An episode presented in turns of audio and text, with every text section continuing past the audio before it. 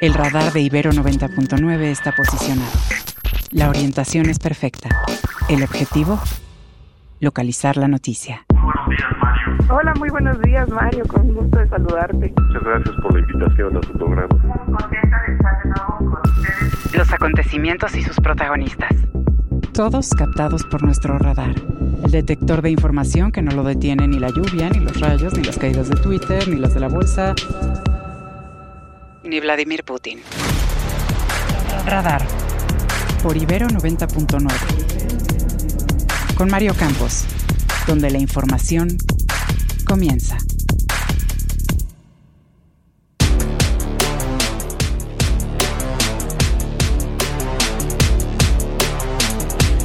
En Cuernavaca, Morelos, al menos 10 personas murieron durante un enfrentamiento y persecución entre la policía estatal y civiles armados. En Jalisco, dos militares también murieron y dos más resultaron heridos durante una emboscada perpetrada por presuntos criminales. El presidente López Obrador asegura que México tiene un ángel de la guarda en su gobierno y son las Fuerzas Armadas y la Guardia Nacional para garantizar la seguridad. Y ayer, ayer arrancaron, ahora sí de manera oficial, las pre-campañas. Ya sabe que todo lo que usted vio, pues fue imaginación suya, porque apenas empezaron las pre-campañas rumbo a la presidencia de la República, la capital del país. Después de la designación del candidato del PRI-PAN-PRD, se eh, anuncia la salida de, de Santiago Tabuada como candidato, se anuncia la salida de Adrián Rubalcaba. La Cancillería mexicana confirma el secuestro de dos connacionales durante la toma de una embarcación de bandera japonesa en el Mar Rojo por parte de rebeldes de Yemen. En Argentina, el presidente Alberto Fernández cancela la primera reunión para acordar los términos de la transición con Javier Milei, ganador de las elecciones presidenciales de ese país apenas el domingo pasado. Radar 99.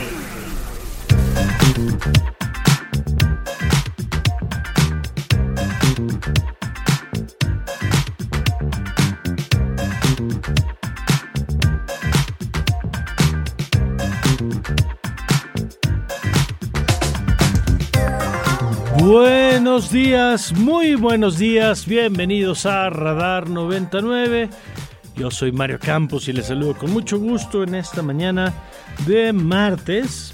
Martes con sabor a lunes, hay que decirlo, porque para muchos ayer fue día de puente y entre los muchos pues estamos nosotros. Así que con sabor a inicio de semana, este martes en el que hay mucho que contarles, resultados de las elecciones en Argentina del pasado domingo, el arranque del gobierno de la nueva temporada de Pedro Sánchez allá en España y por supuesto el arranque de las precampañas en nuestra agenda doméstica, tanto a nivel nacional como en el tema de la Ciudad de México, en donde pasó pues, lo que ya algunos pensamos que puede pasar, que es eh, que Santiago Taboada iba a ser el candidato del PRI-PAN-PRD y que eso no iba a gustarle a algunos como a Adrián Rubalcaba que ya está pues más cerca de Morena digamos o ya estaba yo creo pero que ya está con el tema de darle la posibilidad de, de hacer campaña para que ratifiquen a Ernestina Godoy como fiscal de la Ciudad de México. Vamos a ver si le consigue los votos que le hacen falta a Ernestina Godoy para eso. En fin, de todo y su más tendremos información a lo largo de esta mañana, en este día en el que saludo a Sofía Ballesteros. ¿Cómo está Sofía? Hola, hola, buenos días. Bien, muchas gracias. Yo estoy contenta de estar aquí el día de hoy con ustedes. Aunque sí parece como que nos hacen falta compañeros una vez más. Creo que se tomaron un puente más largo, puede ser, al puede parecer. ser, puede ser, puede ser. En cualquier momento igual se integran y está Juan Esteban también con nosotros. ¿Cómo Buenos estás, Juan? días. Bien, también sentí raro el, el martes de inicio de semana porque normalmente no madrugo los, los lunes. Ajá. Entonces sí se sintió raro Te empezar la semana raro. así con los ojos Oye, pegados. pero hoy que nuestros amigos del auditorio te escuchan, te escuchan un poco más maduro que la última ¿Yo? vez que te escucharon. ¿Por qué será? Porque ya so- soy hijo de la Revolución Mexicana y ayer cumplí es. 22 años. Ah, pues muchas felicidades, muy bien. Así Muchas que gracias. si usted quiere a, a nuestro querido Juan Esteban mandarle una felicitación o un saludo, 22 añitos, qué maravilla, y está aquí con nosotros en México de intercambio. ¿Cuánto? ¿Nada más un semestre? ¿Dos Estuve un año, Un año desde entero, enero. Un año entero.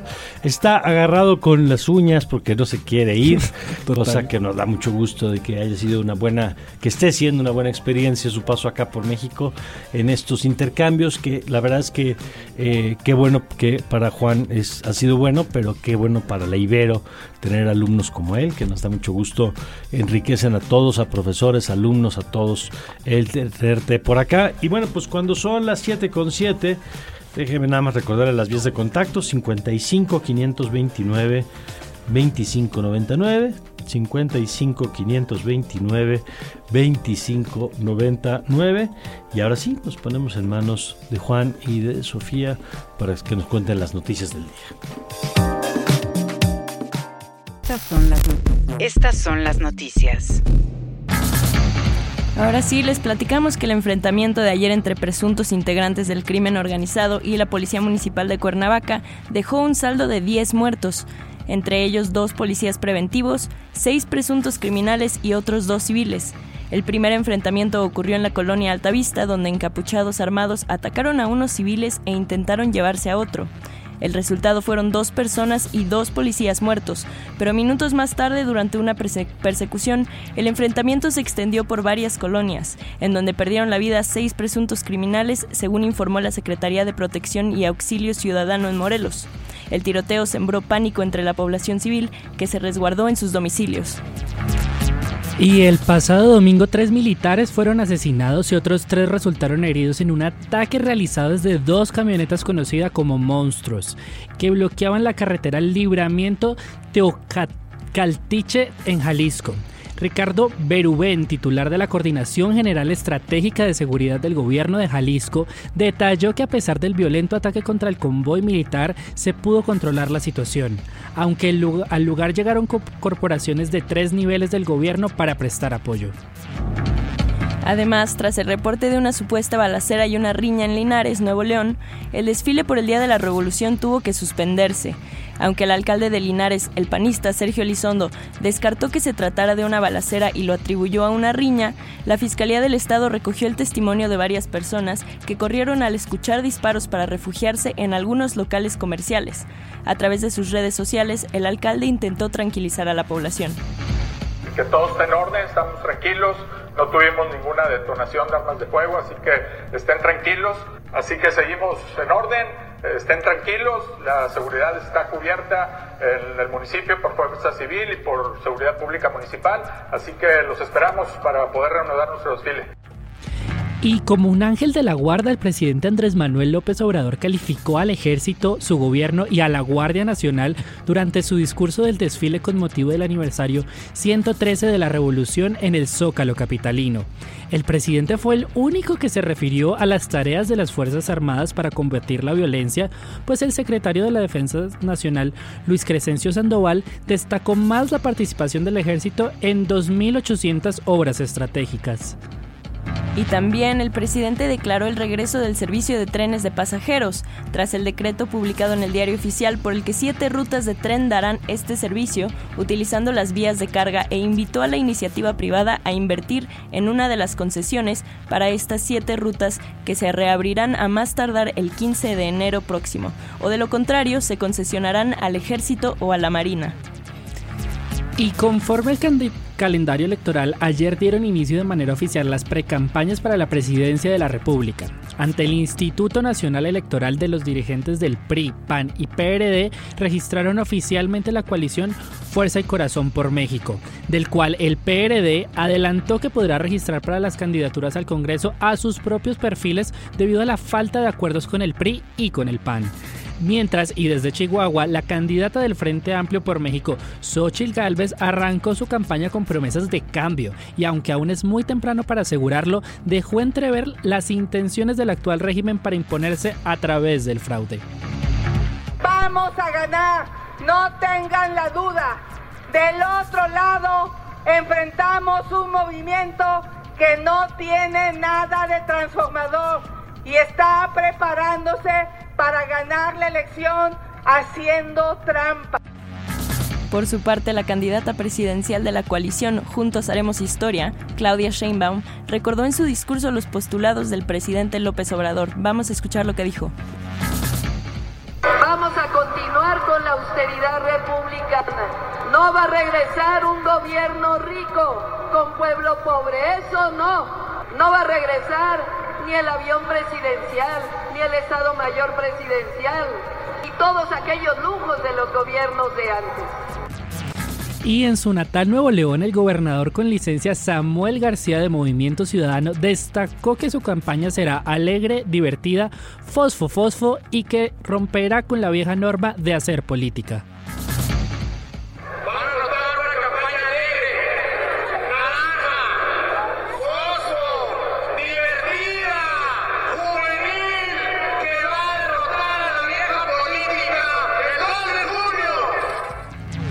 Y aquí en la capital, el priista Adrián Rubalcaba formalizó su renuncia al PRI luego de acusar al dirigente nacional de su partido, Alejandro Moreno, de haberlo traicionado para decidir al candidato a la jefatura de gobierno de la, de la capital, cuya decisión favoreció al panista Santiago Tabuada. En tanto, y luego de haber amagado con el voto a favor de la ratificación de la fiscal Ernestina Godoy por parte de la bancada del PRI en el Congreso Capitalino, al menos cuatro de los ocho diputados negaron la ratificación. Y les contamos que la Secretaría de Relaciones Exteriores informó que trabaja con las autoridades del Yemen para tratar de rescatar con vida a la tripulación del barco carguero Galaxy Leader, en el que viajaban dos mexicanos. Ayer rebeldes hutíes de Yemen difundieron un video del momento en el que toman por asalto la embarcación en una operación militar en el Mar Rojo como represalia contra Israel por la violencia perpetrada en la franja de Gaza. Familiares de uno de los mexicanos secuestrados, Arturo Zacarías, pidió al gobierno mexicano intensificar sus gestiones para rescatar con vida a la tripulación. Escuchemos a la madre del joven veracruzano secuestrado, quien pidió así auxilio a través de redes sociales. Quiero pedirle también a todas, a todas las personas que me regalen una oración para que todos los 25 tripulantes estén sanos, estén salvos Scanner 360. Y en noticias internacionales les platicamos que la transición en Argentina al nuevo gobierno del ultraderechista Javier Milei, quien tomará posesión el 10 de diciembre próximo, comenzó con la cancelación del encuentro previsto con el presidente Alberto Fernández. Fuentes de la presidencia recordaron que ayer fue festivo por ser el Día de la Soberanía Nacional y por tanto no se pudo realizar la reunión. Ya se pudo hacer el día de hoy. Hace ya ah, unos minutos empezaron a circular la fotografía. La reunión el día de hoy en el Palacio Oficial de Gobierno duró una hora, nada más una hora. se ve que y la fotografía si uno los ve así que día qué cómodo se ven, qué a gusto la pasaron esa hora, pues parece que no. De todos modos, sí sostuvo algunas reuniones con algunos líderes de la derecha en ese país y pues atendió algunas llamadas de varios mandatarios que le llamaron para felicitarle por su triunfo, ¿no? Y así nos eh, recordó que una de sus principales tareas será la privatización del sistema público de comunicación que incluye a la radio y a la televisión nacional, así como a la petrolera IPF. A ver si escuchamos un poco más de lo que dijo la TV pública privatizada, Radio Nacional, lo mismo privatizado. Todo lo que pueda estar en las manos del sector privado va a estar en las manos del sector privado. Crack 90.9 Vámonos rápidamente al avance deportivo con Omar García a ver qué nos, qué nos depara ahora sí para la siguiente parte del programa. Te escuchamos, Omar, ¿cómo estás? Hola Sofi, ¿cómo estás? Buenos días, buenos días querido Mario, Juan Esteban y por supuesto quienes nos acompañan en este martes de radar, pues ya tenemos final en el Apertura 2023 de la Liga MX Femenil. El eh, domingo pasado el América pudo sacar una victoria 2 por 1 sobre las Chivas y con esto y con un marcador global de 4 por 3 se instalan de nueva cuenta y por tercera ocasión consecutiva en la final de, este, de esta competencia, mientras que Tigres Femenil pudo sacar una victoria muy ríspida 1 por 0 sobre las Rayadas en el Estadio Universitario para dejar el marcador global exactamente así después del 0-0 de la ida. Y bueno, con esto Tigres y América eh, chocarán en esta en esta final de la Liga MX femenil. Todavía estamos a la espera de los horarios, pero se espera que sea el lunes el partido de ida en el Estadio Azteca y el partido de vuelta el próximo lunes 27 de noviembre en el Estadio Universitario. Así que bueno, pues se nos, viene una muy buena final. Tigres femenil con la posibilidad de extender su dominio y llegar a seis títulos en esta competencia. Y por otro lado, el América desmarcarse de las rayadas y las chivas y conseguir su tercer eh, trofeo para colocarse así como las segundas máximas ganadoras en la historia de la Liga MX Femenil. Oye, pues nuevamente una final pues de los equipos que más han hecho el trabajo a lo largo de estos años. Se confirma que eh, el trabajo serio pues da resultados y no es sorpresa, digamos, que tengamos estos cuatro semifinalistas y finalmente esta final, ¿no? En efecto, querido Mario, justo, eh, pues de hecho es la segunda vez que Tigres Femenil y América se enfrentan en las últimas tres temporadas y bueno, nos habla justo de este trabajo, además de lo que hemos platicado, que en más de una ocasión en Radar hemos podido platicar de semifinales con el Clásico Regio de un lado, con el Clásico Nacional de, del otro y bueno, pues también ahora con este aderezo especial por una parte para Tigres Femenil de recuperar eh, la corona y para el América de firmar el segundo bicampeonato en la historia de la competencia, cosa que también no es un asunto menor y que, por cierto, Emilio Azcárraga, eh, presidente, por supuesto, del Grupo Televisa y por extensión del América, eh, pues de la prioridad que se ha convertido en el fútbol femenil y de la apuesta que tienen por proyectarlas internacionalmente, buscando partidos ya en eh, las, los periodos intertemporadas contra equipos grandes en Europa, ya sea en Estados Unidos, en Europa o bien en México, como vinieron el Real Madrid y el Barcelona hace unos meses. Sí, como no, estuvo interesante el, esos encuentros ahí en el Estadio Azteca. Bueno, pues gracias, Omar. Volvemos contigo un poquito más adelante. Seguro, querido Omar, ya nos escuchamos en Helados y Tendidos con el resto de la jornada. Perfecto, siempre ya sabe que en este martes con sabor a lunes, pues hay mucho que revisar de lo que pasó en la jornada del fin de semana. Radar, Radar 99.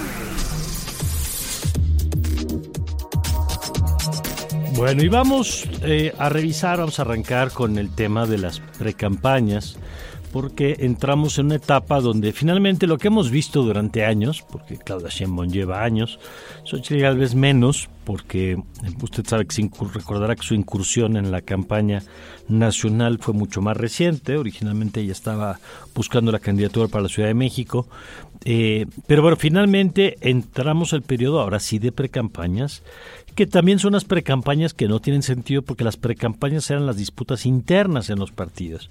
Y aquí ya no hay disputas internas porque las candidaturas ya están resueltas. Entonces, ¿en dónde estamos? De esto vamos a platicar con Roy Campos, presidente de Consulta Mitowski. Querido Roy, gracias por tomarnos la llamada, como siempre. Buenos días. Eh, buenos días, Mario. Saludos a todos. Oye, eh, sí, sí. Dime tú primero. No, Dos temas, ¿no? Los números y cómo, y cómo empiezan las campañas, ¿no? ¿Qué estrategias se ven en las campañas? De acuerdo. Oye, pero yo nada más me doy un pasito para atrás por lo que significa la normalidad de tener unas precampañas que en realidad son una prolongación de las campañas porque ya todo está definido. De hecho, no nomás a nivel nacional, también en los estados ya prácticamente, a ver, en la Ciudad de México, pues prácticamente ya un lado ya decidió que era Santiago, el otro día Clara Brugada, parece que me se va por eh, Chertonisque, entonces ¿cuál pre-campaña? Igual a nivel nacional, son los tres posibles bloques, los tres posibles, hay que recordar, hay siete lugares, en la boleta son siete partidos. Ok. parecería que ya están todos ocupados y el independiente que no pelamos, no pelamos, porque va muy lento, o sea, parece que no va a lograr ninguno de las firmas. Entonces van, a ser siete casitas. Pues parece que ya están llenas las siete, sin embargo entramos en la pre-campaña, que teóricamente es no para pelearte con otros, eh, con otros partidos, sino internamente luchar por una candidatura, que hoy nadie lo está haciendo. Así es, porque ya está resuelto y ahí sí entramos a lo que tú decías. Roy, a ver, ¿cuál es el punto de partida? Y te lo pregunto además, hoy, hoy tú publicas una encuesta en El Economista, pero como siempre las encuestas pues no libres de, polémica. Sí, sí, sí. Porque Argentina, Argentina fue un claro ejemplo, ¿no? Porque la pregunta es eh, no quién va a ganar la elección, porque eso lo sabremos en, en unos meses, sino que la pregunta es cómo arrancan. Y pareciera que hay versiones distintas de cómo arrancan. Sí, a ver, todas las versiones, todas distintas en números, aunque no en orden. Ajá, de acuerdo. todas te dicen Claudia va adelante. Y todas, incluso las más modestas, te dicen son por dos dígitos, por ahí una de 12 puntos. Pero ayer se publicó una de casi cincuenta y tantos puntos. ¿No? O sea, para que vean el rango de variación, ¿no? Desde 12 hasta 50 y tantos, ¿no? Eh, la que yo publico hoy trae 23 puntos de ventaja, 50-27, 23 puntos de ventaja. Que si la comparamos con el mes previo, pues resulta que en este mes en donde no pasaba nada, no había precampaña en teoría, ¿no? Aunque se movieran y el INE los estuviera cuestionando, la que más aprovechó fue Claudia porque subió dos puntos, en cambio Xochitl Galvez se mantuvo. O sea, eh, ¿no? Que podría ser, ¿por qué? Porque Morena pasó bien la prueba de sus candidaturas, salió unido, no se peleó, eh, incluso a todos los partidos les dio algo, parece ser que quedó bien Morena librado de este periodo, en cambio el frente inicia con, pues, con problemas, por decirlo de alguna manera. Pero en este mes que en teoría no hubo campaña, Claudia aumentó, aumentó su ventaja dos puntos. ¿Qué creo que es lo que pasó? O sea, yo creo que pasó es una campaña más estructurada, mm. disciplinada, sin cometer errores, sin hacer aspaviento de nada, ¿no? Incluso no casándose con la onda de Harfush, sino pues me voy con lo que salga. Y ella va pues por la presidencia y está dejando a todos contentos en el grupo de Morena. Oye, curioso, Roy, que coincide esto, y corrígeme si me equivoco, pero no ha sido las mejores semanas para el presidente López Obrador, de acuerdo al tracking diario que nos comparte. Es interesante que en esta... en esta Oye, Claudia no se metió a Acapulco, por ejemplo. Exacto. ¿No? No, no, no, le entró al tema de Acapulco, no fue a tomarse fotos, no repartir nada. ¿Por qué? Para no contradecir al presidente y el presidente es el que está cargando toda la mala acción que ha tenido con Acapulco, ¿no? La, mala reacción ante Acapulco. De acuerdo. Y entonces el presidente ya tiene un desgaste que encontraste, Claudio Sheinbaum, ¿no? Oye, lo que he dicho, el presidente ha tenido muchos triunfos políticos últimamente, pero no en términos de no en términos de popularidad, ¿no? Triunfos políticos, ¿por qué? Porque impongo eh, ministra de la Suprema Corte, porque eh, quito a Harfush, porque, o sea, a final de cuentas se ha metido y le ha salido bien todo políticamente, no en la popularidad. De acuerdo. Ahora, vamos al el ya hablabas ahorita la diferencia entre primer y segundo lugar, decías no, no hay un tema de orden. El tercer lugar, porque de los siete lugares, pues sabemos que estará Claudia Sheinbaum por tres partidos, estará Xochitl Gálvez por otros tres partidos, y eh, pues todo apunta a que estará Samuel García por la otra posición que queda disponible en la boleta por Movimiento Ciudadano. ¿Qué representa el día de hoy? 10 puntos, 10 puntos que se vuelven 12 puntos si lo haces efectivo. Pero oye, eh, dices bien que aparentemente será Samuel García, ¿no? El, hasta el, pues, quién sabe cuándo lo sabremos, máximo 2 de diciembre sabemos si es él o no el candidato. ¿no? Todavía, todavía no sabemos. Eh, más muy probable, pero pero no sabemos todavía. De acuerdo. De, otras, de las otras dos ya sabemos. A ver, entonces fíjate nada más, si nos ponemos 50-27-10, pues formalmente Samuel está más cerca de Xochitl, porque está 10 contra 27, 17 puntos, que Xochitl de Claudia, que está ah, pues, a 23. eh, porque la, en términos de estrategia, esa es la estrategia. O sea, la estrategia es, vamos a ver, Claudia Schumann lo que está mostrando porque los campañas al menos nos muestran su estrategia. Claudio lo que nos está mostrando es, me voy a casar con los resultados de López Obrador y voy a usar el discurso de que no tenemos que regresar al pasado corrupto, etcétera, etcétera, etcétera. El mismo discurso de López Obrador. Oye, me llama la atención, Roy, que cuando dicen desde la oposición, es que Claudia Sheinbaum es, va a ser un títere, la continuidad, la va a manejar López Obrador eh, pensando en que le pegan, pues yo pensaría que en realidad fortalecen, porque quien el, el, relato de la continuidad pues es, es muy atractivo, ¿no? Es su campaña y los pues otros lo están fortaleciendo, ¿no? O sea, no, al, contrario, deberían advertirle a los de Morena, este los va a traicionar, este los va, o sea, no, si no les dicen, este va a seguir el, el, el, López Obrador, pues con esta, con esta popularidad que tiene dentro de los suyos, porque es cierto, cuando dicen es que eh, Claudia le falta dirigirse a otros sectores, no se va a dirigir a otros sectores, o sea, es lo mismo que López Obrador, donde no le importan los empresarios, o sea, no va hacia ellos. O sea, tiene un segmento sobre el que va a ir, que es el mismo de López Obrador. Entonces, esa es la estrategia de Claudia. La estrategia de Xochitl, que por cierto es la que requiere hacer buena campaña. Sí. O sea, es la que, o sea, es la que va abajo. Requiere en seis meses pues prácticamente eh, eh, no tienes 30 puntos en seis meses, necesitas cuatro o cinco puntos de diferencia, irlos acortando cada mes y no decir, no, es que todavía no es la campaña, la campaña es hasta el final, no, desde ahorita tienes que empezar a trabajar y entonces la campaña de Xochitl empezó con un biográfico. Está, bien, o sea, un biográfico, que el biográfico sirve un poco para que no te destruya el enemigo, que sepan quién eres tú, pero no jalas voto todavía. Claro. O sea, no, no, no, no, es la disrupción de decir, sí, como yo estoy enojado por acá, entonces voy a votar por ella porque nació aquí y vivió aquí ese no es el biográfico, ¿no? Es como el librito de la campaña política, de que saca el biográfico, saca a tus familiares, o sea, pero no está haciendo la disrupción, no, se ve la mano de la inteligencia artificial, no se ve nada. Sí, sí, sí. A ver, déjame ver en ese sentido, porque eh, tú estás explicando muy interesante el tema de la estrategia. Yo creo que la de Samuel García pues, parece cantada, que es yo soy lo diferente a la política tradicional. Y, va sobre Xochitl, oye, y va sobre Xochitl primero. Va sobre Xochitl primero, la disputa es por el segundo lugar, ¿no? O sea, esa está como muy fácil, yo creo que con poco contenido, pero mucho empaque, decía fosfo, fosfo, ya, ya nada más cuando alguien dice va a ser fosfo, fosfo, pues ya te está diciendo por dónde va la cosa, que lo de menos es el contenido, muy en la lógica del influencer que le ha funcionado a él y a Mariana Rodríguez, pero eh, ¿Cuál tendría que ser desde tu perspectiva los términos? O sea, la campaña de Samuel es la antipolítica y la nueva cara, la de, la de Sheinbaum es la continuidad, ¿Cuál, eh, en la lógica de la estrategia, tendría que ser el planteamiento de Xochitl Gálvez? Porque el planteamiento plebiscitario que algunos quisieran, tipo Lili Telles, ¿no? La de vamos a casi llevar a la cárcel al observador, pues parece suicida dado los niveles de aprobación que tiene el presidente. Bien, sin embargo, sí tiene que ser algo ahí. Tal vez no llegar al nivel del ITS donde prometía cárcel, que no tenía la facultad para la cárcel, ¿no? O sea, pero lo prometía.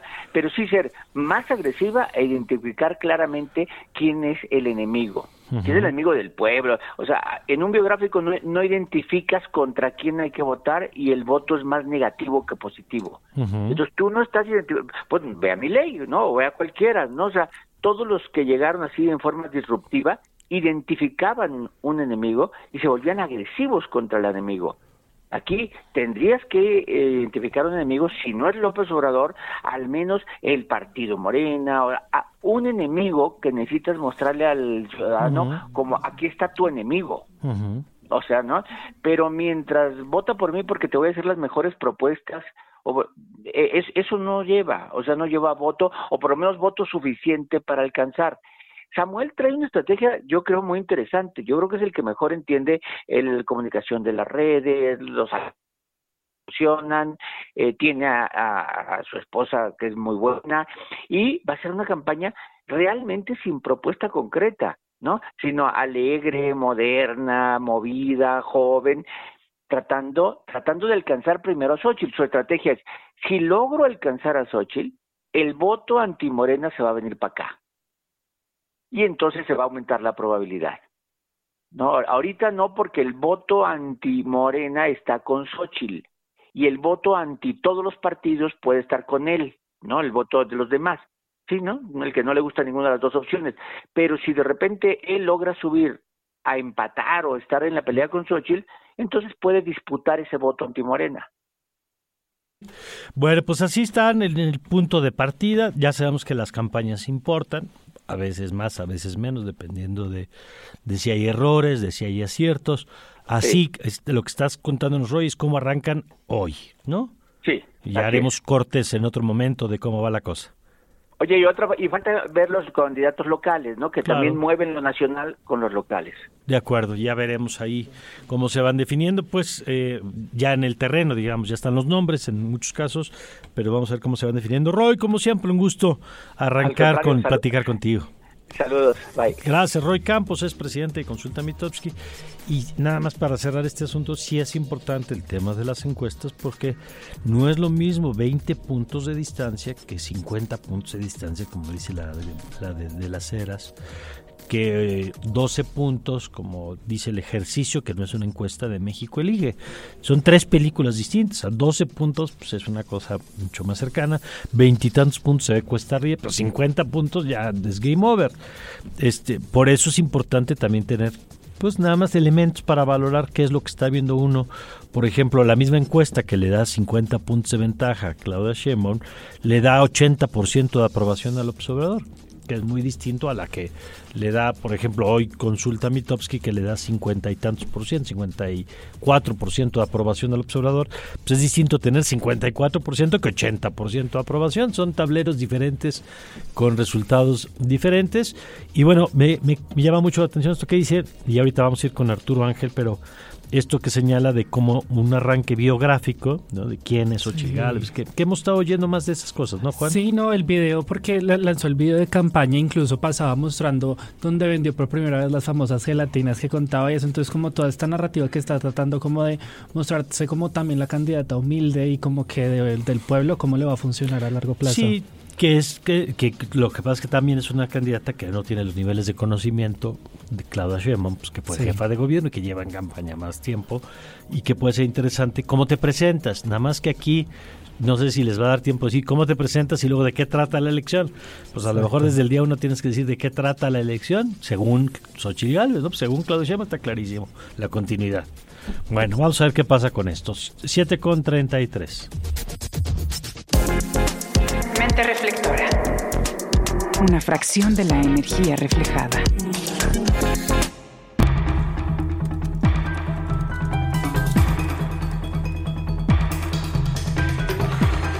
Y vámonos con Arturo Ángel. Eh, ¿Cómo estás, Arturo?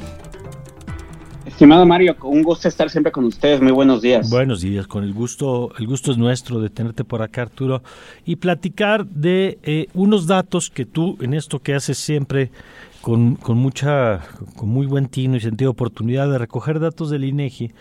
A propósito de la Guardia Nacional, que decías tú que te llamaba la atención que había pasado poco por debajo del radar para muchos espacios. Eh, a ver, cuéntanos, ¿qué es lo que reportó INEGI? Y ahorita le entramos de por qué es importante.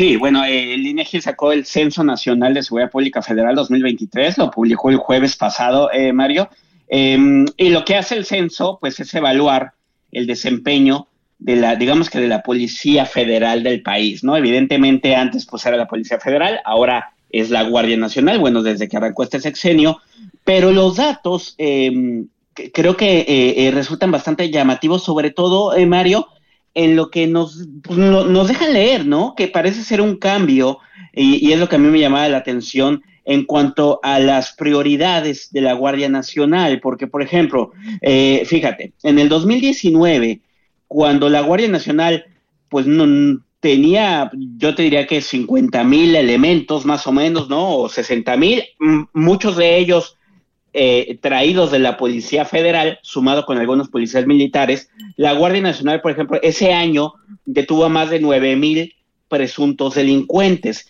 Pero conforme han avanzado los años y llegamos al 2022 y conforme la Guardia Nacional ha crecido en elementos, pero sobre todo en elementos militares, porque además el censo nos revela algo que ya sabemos, que el 90% de Guardia Nacional en, realidad son elementos de las Fuerzas Armadas. el elemento civil los policías civiles ya han quedado de fuera. Bueno, en el 2022, Mario, con 100 mil elementos de la Guardia Nacional, la cifra de personas que detuvo y puso a disposición del Ministerio Público esta enorme policía del país es, fue de apenas 2.814. O sea, cinco veces menos que en el 2019, pese a que tiene más de 100 mil elementos, ¿no? Entonces, eh, es como si de los 100.000 elementos de la Guardia Nacional, pues solamente 2.800 hubieran detenido a una persona y los demás que hicieron. Bueno, hay otro dato que si lo contrastamos creo que nos arroja luz sobre esto, porque eh, eh, en, contraste con esta cifra, las personas que han sido, eh, oficialmente el reporte dice, personas en contexto de movilidad rescatadas, que es un eufemismo, Mario, para, decir, detención de migrantes. Exacto. Totalmente, que hemos visto todo el tiempo en las caravanas de migrantes, cómo están los operativos de la Guardia Nacional, etcétera. ¿Cuál es el término que utilizan? Eh, eh, personas rescatadas en contexto de movilidad. Ándale, pues, ok. ¿Y ahí cuántos han detenido? ahí en el 2022 fueron 177.166, que respecto a 2021, que fueron 31.000 pues estamos hablando de un crecimiento del 462% en el 2022 de, de migrantes detenidos, 177 mil, que además, insisto, comparémoslo con los 2000, presuntos delincuentes detenidos. Entonces creo que el dato habla por sí solo, me parece que arroja eh, una visión muy clara, Mario, de dónde está eh, la prioridad de la Guardia Nacional, porque además también vemos, por ejemplo, que hubo reducciones en el decomiso de, de, de, de, por ejemplo, a lo mejor podemos pensar, bueno, pero en, temas de aseguramiento de drogas, por ejemplo, en el, en el 2021, eh, la, eh, la Guardia Nacional aseguró 168 kilogramos de fentanilo, estamos hablando de un algo así como medio millón de pastillas de fentanilo, pero en el 2022 fueron apenas 71 kilos de fentanilo, 29 mil pastillas, o sea, y así me, podría ir en todos los rubros, porque INEGI los desglosa en prácticamente todas las drogas, hay un descenso importante de los aseguramientos, metanfetaminas, en temas de armas, Mario, también, por ejemplo, en el 2021 eh, la Guardia Nacional aseguró 1.844 armas y en el 2022 solo 1.424, en fin, datos que llaman mucho la atención porque la Guardia Nacional en el 2022, insisto, pues cerró ya con más de 100 mil efectivos, que también INEGI no, no, no, nos evidencia que no son tampoco los 128 mil que decía el gobierno, pero son más de 100 mil, pero parece hay un desplome en detenciones, en aseguramientos de armas, de, de drogas, pero lo que sí vemos es una explosión en detención de migrantes, Mario. Pues son datos muy reveladores porque además si cruzáramos, por ejemplo, estas cifras que nos das con el número de homicidios, con el número de desapariciones, eh, pues no hay, digamos, no hay consistencia entre el incremento de la guardia y, el, de las el papel de las fuerzas de interés de seguridad y luego los resultados en los rubros pues importantes para la gente, ¿no? Exacto, y entonces ahí lo que los datos nos evidencian es que eh, no es cierto que la Guardia Nacional, Mario, esté siendo un factor en el tema, por ejemplo, no lo que dice el gobierno federal de que de, de, eh, nos recalcan todos los días como un logro de que han logrado estabilizar las cifras nacionales de homicidio, aunque en realidad si uno ve la estadística, pues seguimos, siguen matando a más de 30 mil personas al año, ¿no? Pero en realidad no parece estar por lo menos en la Guardia Nacional, pues la, la, la, la que por ahí esté pasando esto. María, es más, ayer veíamos el caso de, de, de, la matanza, del enfrentamiento que hubo, por ejemplo, en Cuernavaca, ¿no? Y entonces había declaraciones de funcionarios, dijeron, es que pedimos refuerzos y la Guardia Nacional no llegó. Pues es que la Guardia Nacional, de nuevo, los datos oficiales del INEGI nos muestran que la Guardia Nacional en el tema de seguridad no está siendo ningún factor, Mario, entonces creo que dos cosas son importantes. Uno, pues que los datos desmienten esto, que aunque el presidente diga que con la Guardia Nacional y, muchos digan que está siendo un factor en el tema de, de, la violencia, no es verdad, pero además estamos de cara a que el año que viene se discuta qué va a pasar con la Guardia Nacional, porque ya se acabó el plazo de cinco años que se dio cuando se creó la reforma para consolidar la Guardia Nacional. Eso ya no pasó, Mario, o sea, no hay Guardia Nacional como policía independiente, el 90% son militares, pero entonces, ¿qué va a pasar? Porque esos tendrían que, que, trasladarse totalmente a la administración de la Secretaría, Secretaría, de Seguridad Civil. Ya sabemos que la Sedena se, se, quería quedar con el control, porque además son sus elementos en la mayoría. Y entonces llegamos a este contexto y creo que es necesario hacer una evaluación seria de la Guardia Nacional de, seguramente desde las instancias independientes se va a hacer, pero creo que también desde los medios, de poner los datos de realmente si está funcionando y no y para qué, y no solo quedarnos en la discusión pues de si hay que dejar la Guardia Nacional o no en el ejército, porque el presidente dice que funciona. De acuerdo, ahí están los datos, los datos para conducir la discusión. Gracias Arturo Ángel, como siempre. No, un gusto estar con ustedes, Mari. Buenos días. Buenos días, igualmente, pues ahí está. Este, ¿En qué anda la Guardia Nacional? Pues en, deteniendo migrantes, pues ahí están los números, pues no, no es un argumento político, es un argumento a partir de la evidencia y no está deteniendo personas. Bueno, está bien, pero ¿por qué? ¿Cuál es la estrategia y qué resultados está dando? Más allá del discurso, que es lo que señalaba Arturo Ángel. Pero bueno, si les parece, en este día que está cargadito de información, en este arranque de la semana laboral. Eh, vamos con, con Juan Esteban y vamos con Sofía para que nos permitan asomarnos a las portadas nacionales e internacionales en esta mañana. Primeras planas y encabezados. Reforma. Les platicamos primero que el día de hoy el Reforma informa que va a fiscal Godoy por ratificación. Ernestina Godoy defiende cabildeo de morenistas y descarta riesgo para su autonomía. El día de hoy enfrenta su primera partida en el Congreso. El Universal. Y el Universal nos cuenta que han subido los accidentes en Pemex por la falta de mantenimiento. Los heridos y muertos pasaron del año del 2018 de 45 de enero a julio a 92 este mismo lapso del 2023. La jornada. Advierte mi ley que privatizará petrolera y medios públicos.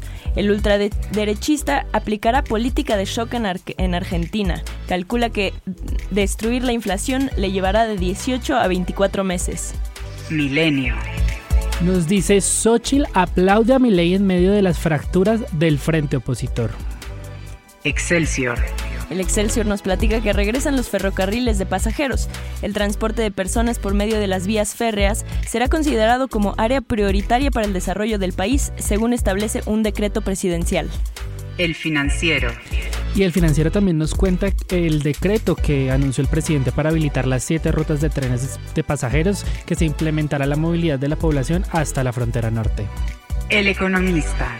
El economista también confirma el regreso del tren de pasajeros en siete rutas del país. Dice que tres líneas correrán en el eje norte-sur con destino y origen en la frontera norte, mientras que otras tres llegarán a puertos del Golfo y el Pacífico. El Sol de México. Y el Sol nos cuenta que Abelina López Rodríguez, la presidenta municipal de Acapulco, gasta más en spot que en protección civil y bomberos. Prensa internacional. En el New York Times tenemos que las palabras, las palabras preocupantes de Trump generan nuevos temores sobre su inclinación autoritaria. El expresidente está centrando sus ataques más feroces en sus oponentes políticos internos y genera nuevas preocupaciones entre los expertos en autocracia.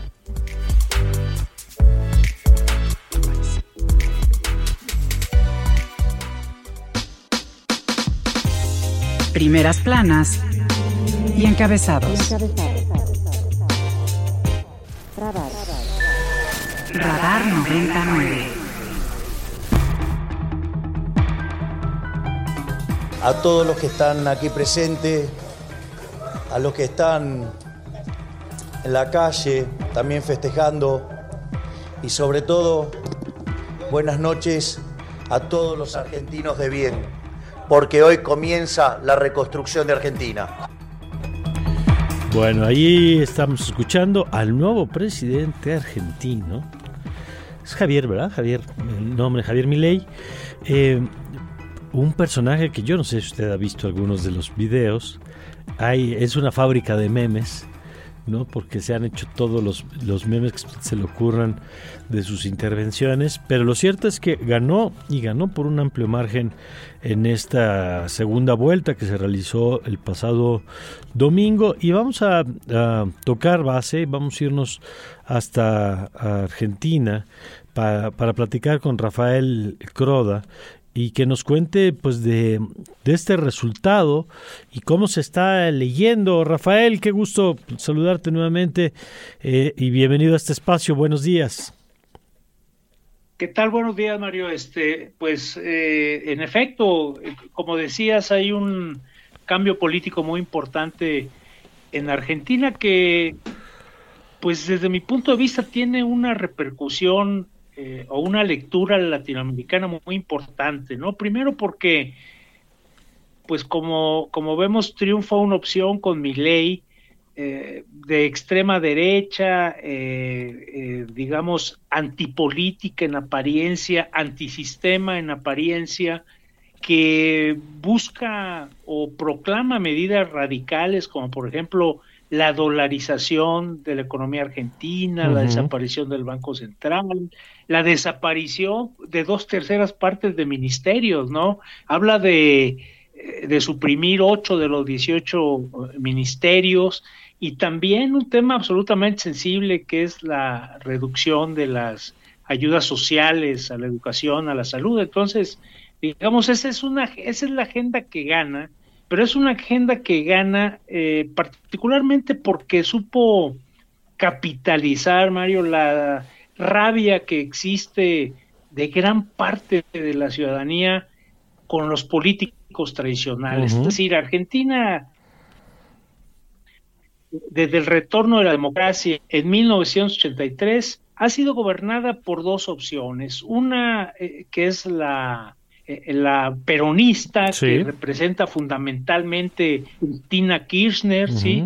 Eh, Néstor Kirchner, antes, su esposo, exacto, pues gobernaron 12 años eh, el país y desde luego que crearon una corriente dentro del peronismo. El peronismo es así como el viejo PRI en México, ¿no? Donde era un partido, pero que había de todo, ¿no? Mm.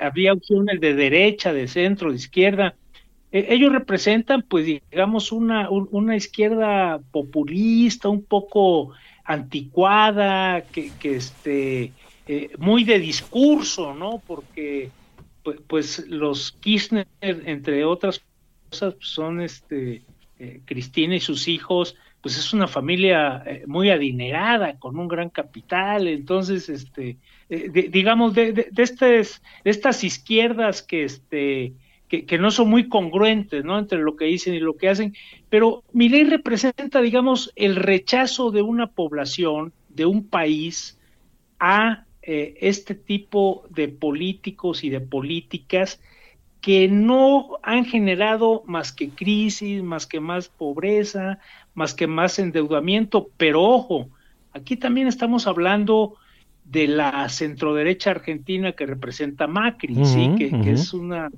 Macri fue el presidente que gobernó Argentina antes que Alberto Fernández y que acabó con una crisis terrible, eh, una crisis con una inflación muy alta, con una devaluación brutal de la moneda, con un aumento de la pobreza. Entonces, digamos, aquí fracasaron tanto la, eh, la izquierda eh, kirchnerista como la centro derecha esta que, es más eh, como la de Macri, que es muy neoliberal, que está por la privatización de servicios, por la eh, privatización de, empresas. Entonces esos dos modelos fracasaron. Y, mi ley, Mario, es, yo creo que lo que lo que hizo fue capitalizar la rabia de la población con la política tradicional y gana con propuestas extremas que pues son difícilmente realizables, o sea, eh, mi ley necesita todas las propuestas o la gran parte de las propuestas que él tiene deben pasar por el Congreso. A eso, a eso vamos, qué, qué importante que llegas ahí. Primero, me encanta Rafael que expliques más allá de la personalidad de mi ley que es un factor, por supuesto. Pero yo creo que estos fenómenos, poco como, como López Obrador en su momento, como Donald Trump, este, hay que verlos no solamente como, como, hay que verlos como el síntoma, digamos, como el síntoma de un malestar social que busca una respuesta y no solo es el mérito de la persona en lo concreto. Ahora, eh, tú tenías, Juan, justo para Rafael en este tema del Congreso, un punto. Sí, con lo que mencionas acerca de lo del Congreso y también que el otro otro partido aparte porque está Unión por la Patria, que es los peronistas, pero el otro partido mayoritario es Juntos por el Cambio, que es el, pues el, quien defendió Macri, que es más hacia el lado centro derecha. ¿Cómo va a ser este proceso de negociación para propuestas pues tan amplias como la dolarización, eliminar el Banco Nacional? ¿Cómo, cómo ves tú esa alianza que va a necesitar conectar mi ley con el Congreso para poder ejercer todas estas propuestas que tiene? Pues, pues ahí lo que lo que vamos a ver es este qué tanta capacidad tiene un dirigente de las características em, de mi ley para concertar políticamente en el Congreso. Hay, que recordar que mi ley viene, tiene dos años de experiencia política. Es un economista que había trabajado toda su vida como profesor y como eh, director económico de empresas. Entonces, esa experiencia política y ese, ese discurso tan incendiario que tiene le va a servir para tender puentes con, eh, con un Congreso en el que no tiene eh, mayoría. Lo, la clave aquí es, como decías, eh, la, esta fuerza política de, de Macri que tiene en la, digamos, el Congreso argentino está virtualmente partido en dos uno lo conforman los peronistas, un bloque, y el otro bloque significativo es el bloque de Macri, Juntos por el Cambio. La clave va a ser Juntos por el Cambio. Hmm. Es decir, Macri, digo, perdón, mi ley va a tener que convencer a Macri, a Juntos por el Cambio, de apoyar sus propuestas, Pero esta es una fuerza de centroderecha que no tiene el radicalismo ni el extremismo libertario eh, de mi ley. Entonces, lo que se puede esperar es que negocie con ellos, pero eso implica, eh, digamos, reducir el este el, radicalismo es propuesto, por ejemplo, la desaparición del Banco Central, pues es una, eh, eso pasa por una ley constitucional que requiere mayoría calificada y ni siquiera el bloque de Macri, Juntos por el Cambio, le puede dar eso. Entonces ahí va a tener eh, que negociar. Es una posibilidad ¿eh? que, que mi ley, digamos, se deje guiar por esto que tanto él eh, fustigó durante la campaña, lo que le llaman la casta política, ¿no? Que es en, realidad los políticos tradicionales que representan tanto Macri como el peronismo, como Cristina Kirchner, ¿no? Entonces, eh, va a tener que hacer los cambios que él quiere con la casta política y eso quiere decir que sus cambios no van a ser tan profundos porque pues Argentina es un país que se expresa de manera recurrente e histórica en las calles. Es decir, eh, cada aumento de servicios públicos, cada quita eh, eh, de subsidios, cada bajón en las pensiones, genera unas movilizaciones que paralizan, cuando menos la capital argentina, Buenos Aires, y, y, ahí también pues, el camino es o la represión o la negociación. Entonces, tiene un panorama absolutamente complejo, donde un camino es que pueda concertar con, con esta eh, con esta centroderecha, digamos que no es tan radical, y que hagan algunas reformas, por ejemplo, que, que hagan un plan de ajuste fiscal, pero que no sea tan brutal, que no tenga un impacto social tan terrible como el que propone, o la otra es que opte por el radicalismo, que opte por... él dice que que se, que se iría a las consultas populares mm. para sacar sus propuestas, pero esas consultas también pasan por el Congreso. Es decir, él tiene el campo muy acotado para hacer realidad la agenda extremista que él, que él tiene.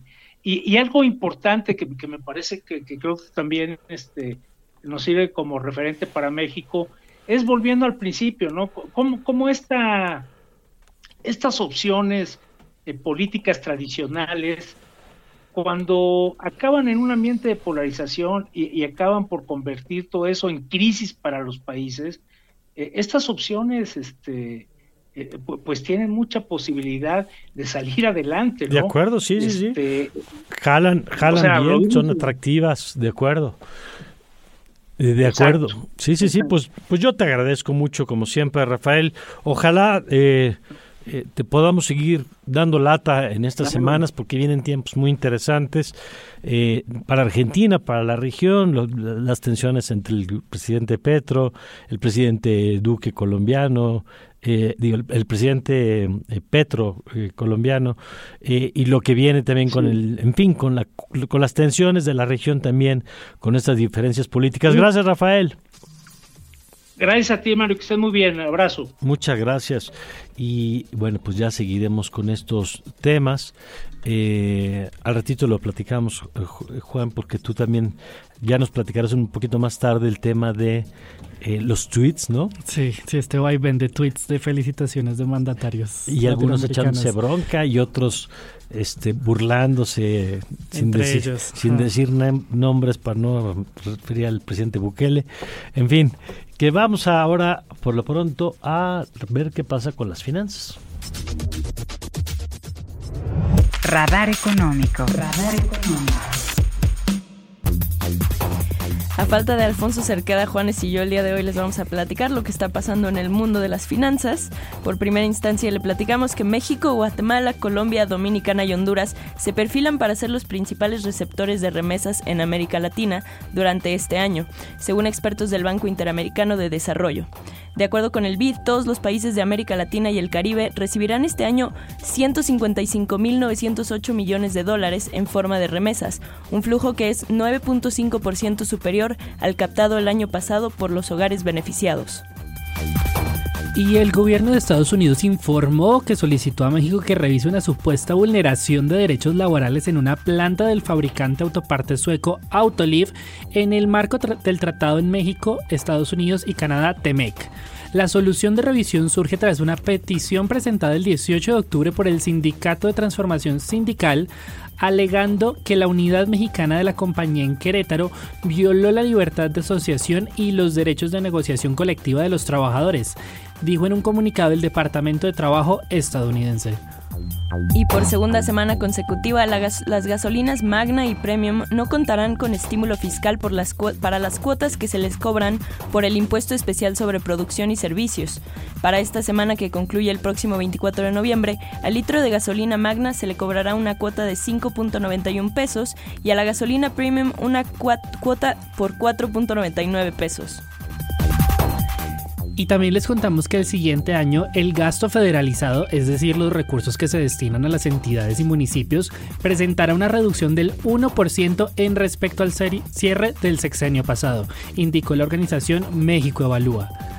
Para el último año del actual gobierno, los recursos del gasto federalizado sumarán 2.5 billones de pesos, lo que representa apenas un aumento del 0.3 en comparación del año pasado, y un 1% respecto al 2018, último año del sexenio, de Enrique Peña Nieto.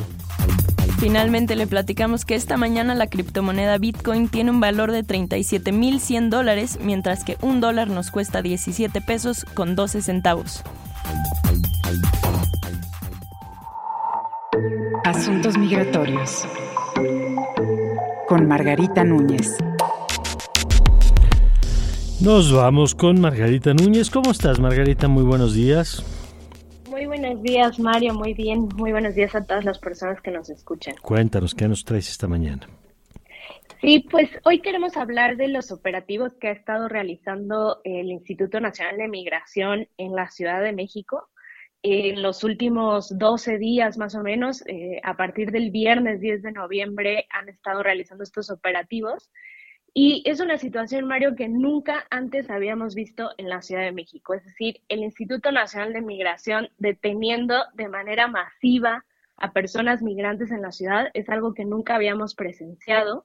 Decimos de manera masiva porque a pesar de que eh, el propio instituto sacó eh, un comunicado diciendo que habían sido entre 200 y 300 personas, eh, tenemos registro de que en los campamentos en los que, en los que hizo estos operativos había hasta 5.000 personas.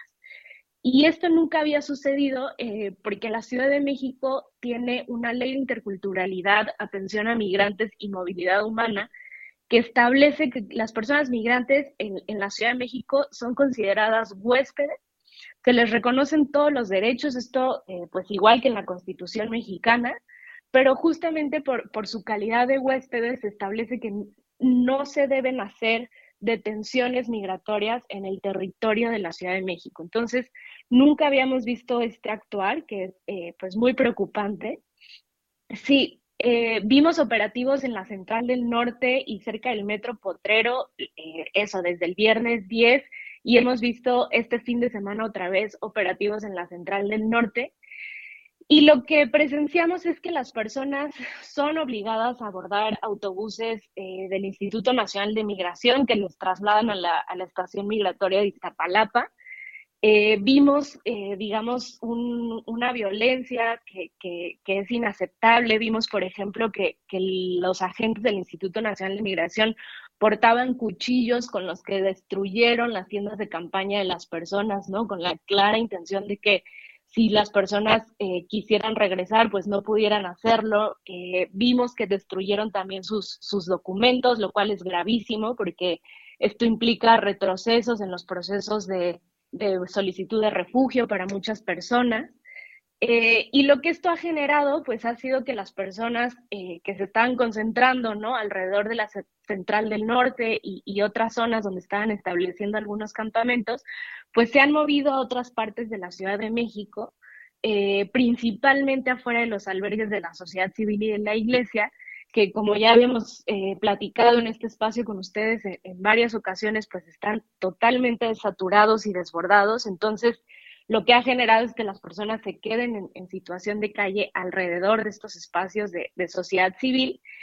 Y también esto ha derivado en, los últimos días, en la semana pasada y los últimos días hemos visto manifestaciones eh, de vecinos de algunas de estas colonias eh, que están inconformes con la presencia de las personas en, situación de calle en estas colonias, ¿no? Y lo que vemos es en realidad una, una animadversión de los vecinos que justifica estos operativos, pero estos operativos suceden precisamente porque las autoridades no están cumpliendo con sus obligaciones de atender a las personas migrantes en la Ciudad de México eh, y esto deriva en que la gente esté en situación de calle, ¿no? Y, queremos dejar un mensaje muy claro, Mario, en decir que en este escenario los albergues de la sociedad civil, en la Ciudad de México hay siete albergues de sociedad civil y de la iglesia, pues son parte de la solución, ¿no? Si estos albergues no existieran y no estuvieran dando las miles de atenciones que están dando mes con mes en este año, eh, pues habría miles de personas más en situación de calle y en situaciones pues de riesgos importantes justo por estar en, esta situación de calle y que la responsabilidad es única y exclusivamente de las autoridades de que, de que esta situación esté como esté. Y los operativos, pues básicamente, mm, al contrario de los albergues, no solo no son la solución, sino que justamente son parte del problema porque no dan soluciones reales a las personas pues que están en la Ciudad de México y que están buscando pues protección internacional, refugio, regularización migratoria y que no encuentran ¿no? las vías adecuadas para, para hacerlo. De acuerdo, pues qué importante que traigas el tema. Hace rato platicamos con Arturo Ángel sobre el asunto del INEGI, la, los datos que dio sobre la operación de la Guardia Nacional y demostraba con los propios datos de INEGI, pues esto consistente, digamos, con lo que nos acabas de decir, pues que la gran labor de la policía mexicana, de la Guardia Nacional, no es la seguridad, sino la detención de los migrantes, pues consistente con, lo, con esta política que acabas de contarnos, ¿no? Claro, Mario, decir justo, las detenciones no solucionan absolutamente nada, al contrario, abonan a que las personas estén pues más desorientadas, sin apoyos y justamente en situación de calle, huyendo, ¿no? De, de acudir a las autoridades por miedo a ser detenida. De acuerdo. Pues muchas gracias, como siempre, Margarita. Gracias a ustedes, muy buen día. Buen día, gracias. Es Margarita Núñez del programa de Asuntos Migratorios de la Universidad Iberoamericana, el PRAMI. Vamos a leer rápidamente un mensaje que nos llegó de José Luis Vázquez Martínez, que dice, buen inicio de semana laboral, como bien dice Mario, mucha información, muchas cosas pasando. Gracias por el programa. Gracias a ti, José Luis, por tu mensaje y te mandamos saludos. Claro que sí, y gracias a quien nos mandó el corrido de Juan, aquí ya lo leyó, ya leímos aquí en cabina, no se lo alcanzamos a leer todo, pero ya se ve que le invirtió su tiempo, por supuesto, para dedicarle aquí este mensaje a nuestro querido Juan Esteban, que está en sus últimas semanas en el intercambio acá en la Ibero y en, el, en Radar 99. Y así que si usted quiere decirle, que además estamos celebrando su cumpleaños, que fue ayer. Ayer. Ayer, así que todavía estamos con los festejos. Eh, así que gracias. Nada más que no nos mandó nombre la persona. Si nos quiere mandar el nombre, pues, para darle el agradecimiento, claro, como debe. Bueno, vamos a la pausa, damos un corte y regresamos. Le adelanto que más tarde tendremos a Paula Sofía Vázquez, a Ernesto Núñez, a Eric Fernández, por supuesto a Ernesto Osorio, todo, a Omar García, todo eso regresando del corte.